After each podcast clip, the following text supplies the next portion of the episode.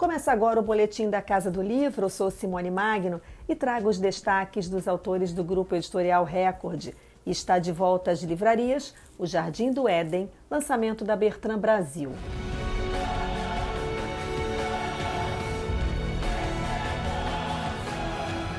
O livro do norte-americano vencedor do Pulitzer e do Nobel de Literatura Ernest Hemingway, morto em 1961, que estava há anos fora do catálogo, foi publicado póstumamente em 1986. O protagonista é David Bourne, jovem escritor em ascensão, recém-casado, que passa a viver um perigoso jogo erótico com sua mulher que envolve um triângulo amoroso.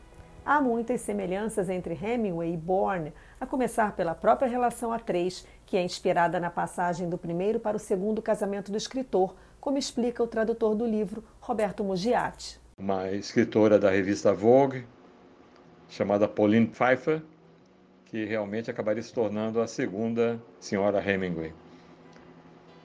É, só que essa, essa tentativa de escrever o Jardim do Éden foi feita por Hemingway 40 anos depois, pouco antes dele, pouco antes da morte dele já, final dos anos 50. Então ele estava lidando já com memórias de 40 anos antes da juventude dele. Ele se enrolou muito emocionalmente com, com o texto, foi escrevendo demais, escrevendo demais e aí é, acabou abandonando o texto que depois foi, foi digamos, editado postumamente pela viúva dele.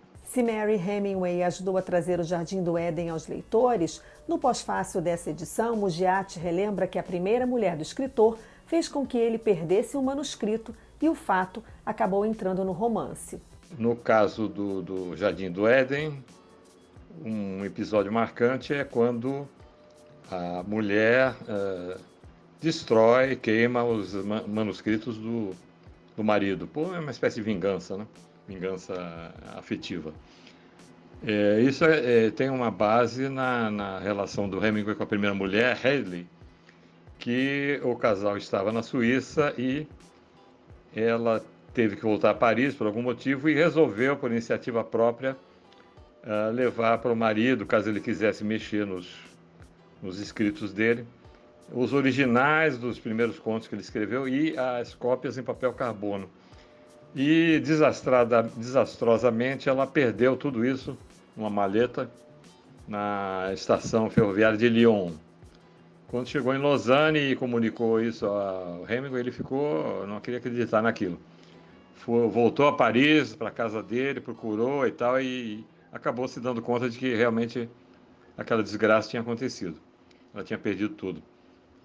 Então ele se baseia num fato ocorrido para transpor de outra maneira para a sua ficção. O Jardim do Éden foi adaptado para o cinema em 2008, sob direção de John Irving.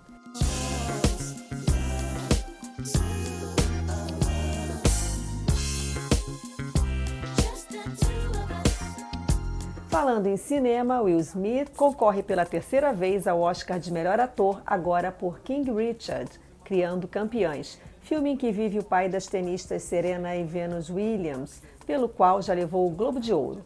O ator, produtor e músico, recordista de bilheteria, lançou recentemente pela editora Best Seller seu livro de memórias, Will. Ao longo da narrativa, Will Smith descreve de forma corajosa e inspiradora o processo de transformação de um jovem do oeste da Filadélfia a um dos maiores astros do rap de sua geração e, posteriormente, um dos nomes mais conhecidos de Hollywood.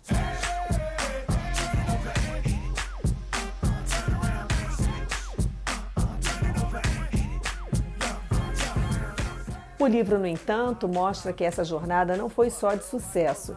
Will Smith abre o jogo sobre as relações familiares, os casamentos e conta como conseguiu tomar as rédeas das próprias emoções de uma forma que pode inspirar os leitores. Está lá também a atitude que ele tomou para punir um caso de racismo ocorrido no set de Ali, o filme em que ele viveu Muhammad Ali, maior boxeador de todos os tempos.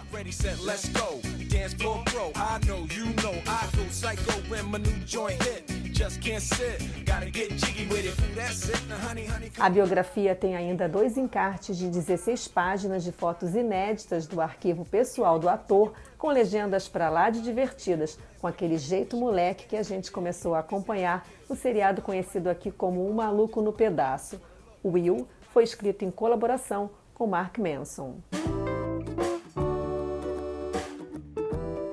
Esse é o boletim da Casa do Livro, com as novidades do Grupo Editorial Record para você. E tem mais no nosso canal do YouTube e no nosso blog record.com.br.